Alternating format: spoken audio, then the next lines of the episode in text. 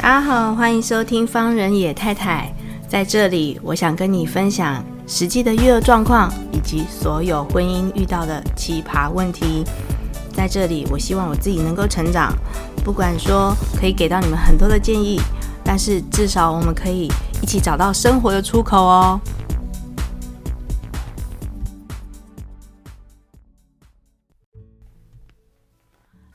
OK，各位听众朋友，大家好，欢迎收听方人野太太。呃，今天这个礼拜这一集呢，我们来聊一聊吧。嗯，今天要聊一聊，也是很久没有讲到的亲子的东西哦，就是呃，我觉得在柳丁身上发现的这一点，还有我自己在教育他的这个，我们那天所发生的事情哈，我想说可以跟大家分享一下，当然也是做一个记录啦。呃，那天在车上的时候，我要把他抱下来的时候，我就跟他在聊天嘛。然后呢，他就跟我讲说：“妈妈，就是，呃，他可能看不知道看什么卡通，还是看什么故事书，然后就讲到英雄这个字。然后他就跟我讲说：妈妈，以后我想要当英雄这样子。然后我很讶异，就是我。”在回应他的时候，其实我脱口而出，本来是想要讲出那种很旧时代的一些，呃，就是啊、你如果想要当英雄，你就要你就要好好的学习啊，你就要好好的读书啊，你就要呃很认真啊。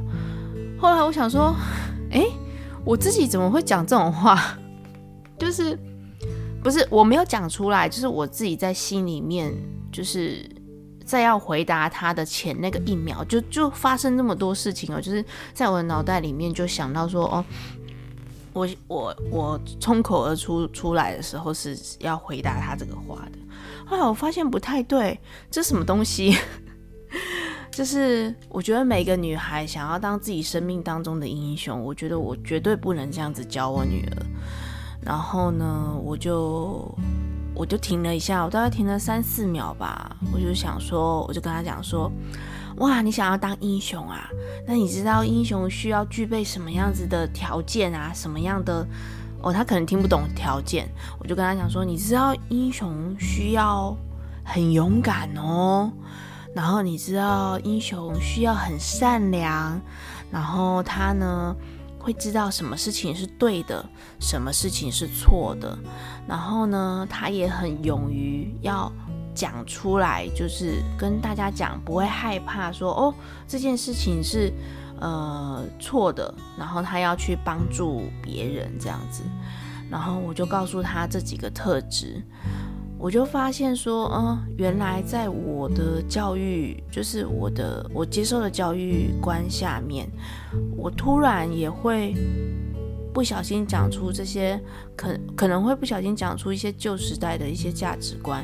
这好像不太对，然后，呃，不太对，呃，不符合这个时代，应该是说不符合这个时代，那也不太也不太符合我真的想要教育我自己孩子的一个。观念跟想法，所以当那天他讲说“妈妈，我想要当英雄”的时候，我就特别把这件事情记下来，因为其实在这个 moment 对我来讲的震撼也非常的大，我自己也会觉得说啊，怎么会突然会想要讲就是旧时代的一些价值观？那还好，我有跟他讲说，就是当自己的英雄，或者是当英雄这个。对，至于别人来说，如果你是英雄的话，他所具备的特质，我想把，我想把条件放在特质上面，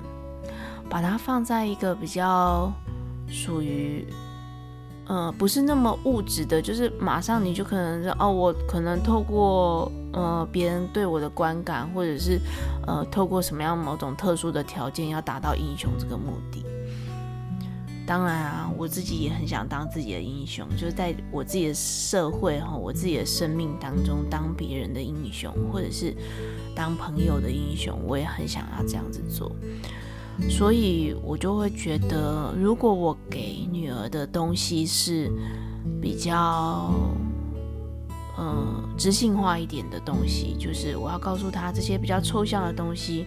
那要一一而再再而三的跟他讲说这些，因为其实抽象的东西，我们大概大家当父母的东西，呃，大家当父母应该知道，就是非常难教哦。我们不是那么容易的教导孩子，呃，怎么去体验正义感，怎么去体验勇敢，怎么去体验呃努力，或者是我们怎么去呃告诉他们，我们应该要就是面对要当自己的英雄或当朋朋友的英雄的时候，我们应该具备哪一些特质？蛮难的。其实这些东西是可能是需要。可能是需要再多一点点的生命经验，但是在你感受那些经验值的时候，我也希望我小时候啦，我就回想我小时候，如果说有我的爸爸妈妈可以愿意跟我讲这些特质，然后在我还没有感受到这些生啊、呃、还没有感受到这些经验的时候呢，他可能就跟我讲这些特质，然后我可能。呃，在经验这些事情的时候呢，可以特别想到有某些人哈，我的自己的父母或者是我自己的长辈有跟我讲过这些话，我相信应该都算是蛮有用的。嗯，那这就是小小的插曲，然后我想跟各位听众朋友分享。然后再来最近呢，要就是昨天，昨天我就看了。呃，第三季《爱死机器人》的最后一集，因为我发现大家都在讲这个，大家都在讲这个影集，然后都在讲这个最后十七分钟的这个吉巴罗、吉巴罗、吉巴罗的吉巴罗的这个影集哦。然后这个制作团队所做出来的动画，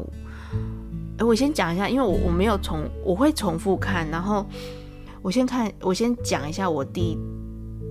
呃，第一遍看完的感觉，其实有一点点，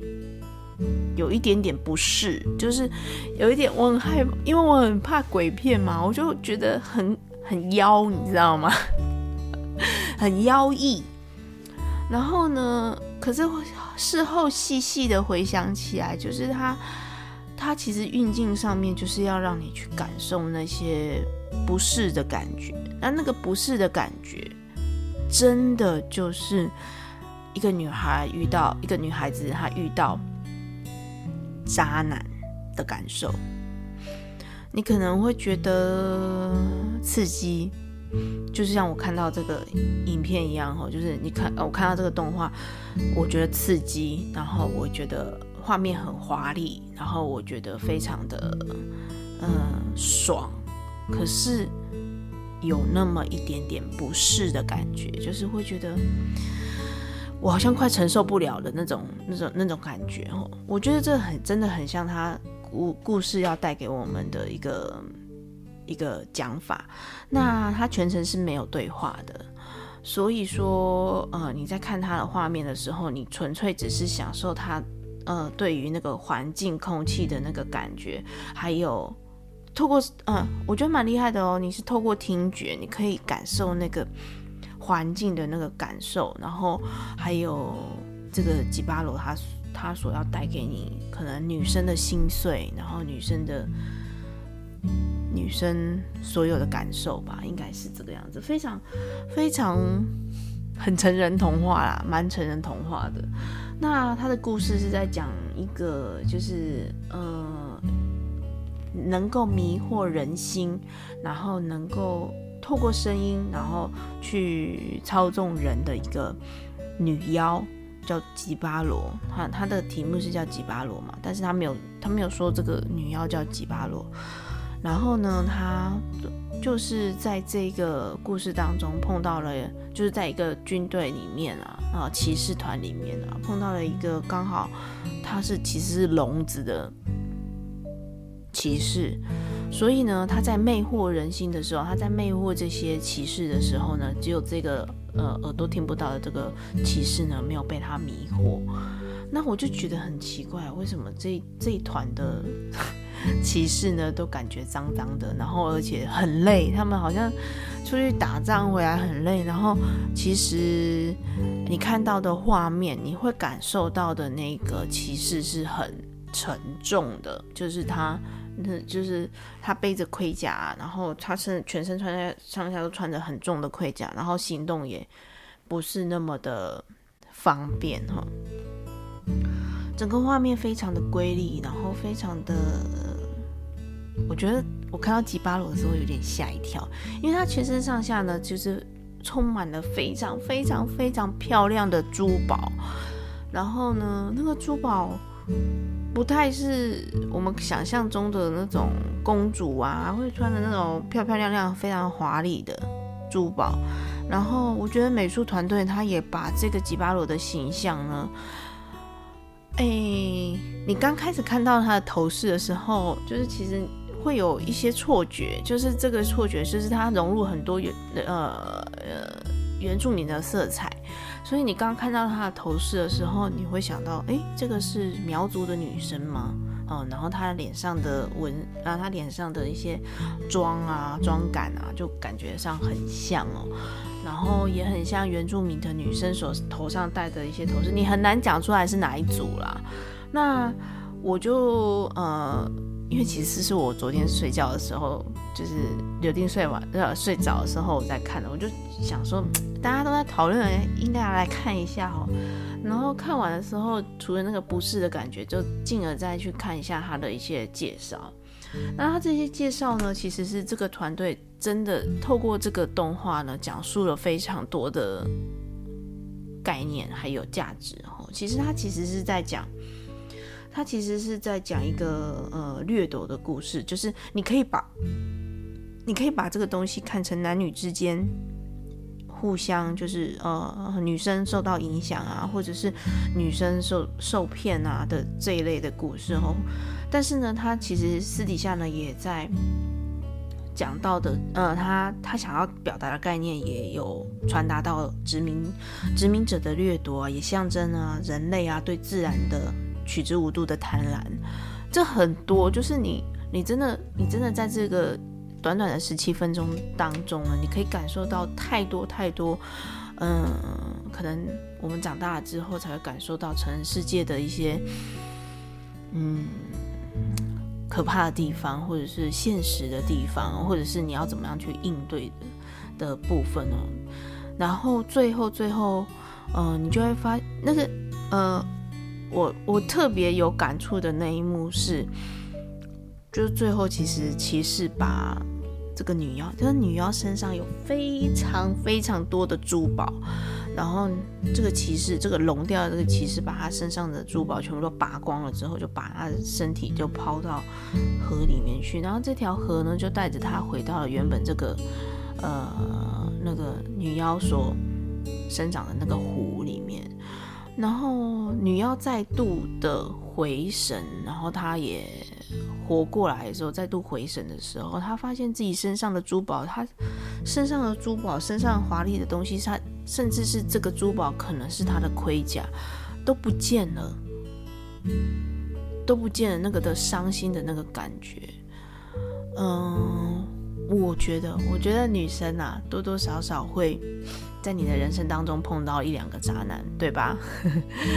那当你遇到这样子的男人的时候，我觉得那个感受是很真实的，就是当你结束了一段感情，或者是当你结束了一个真的让人非常不适，或者旁身边朋友都劝你一直要离开他的一个感情的时候，你会，呃，那个女妖所从水面上浮起来，然后发现自己身上的珠宝全部都不见了，那不是那不是只有物质上的面的感受，好像。什么东西不见了？不是这样子的，他的那个伤心是自己的一部分被掏空了，他自己的一部分被拿走了，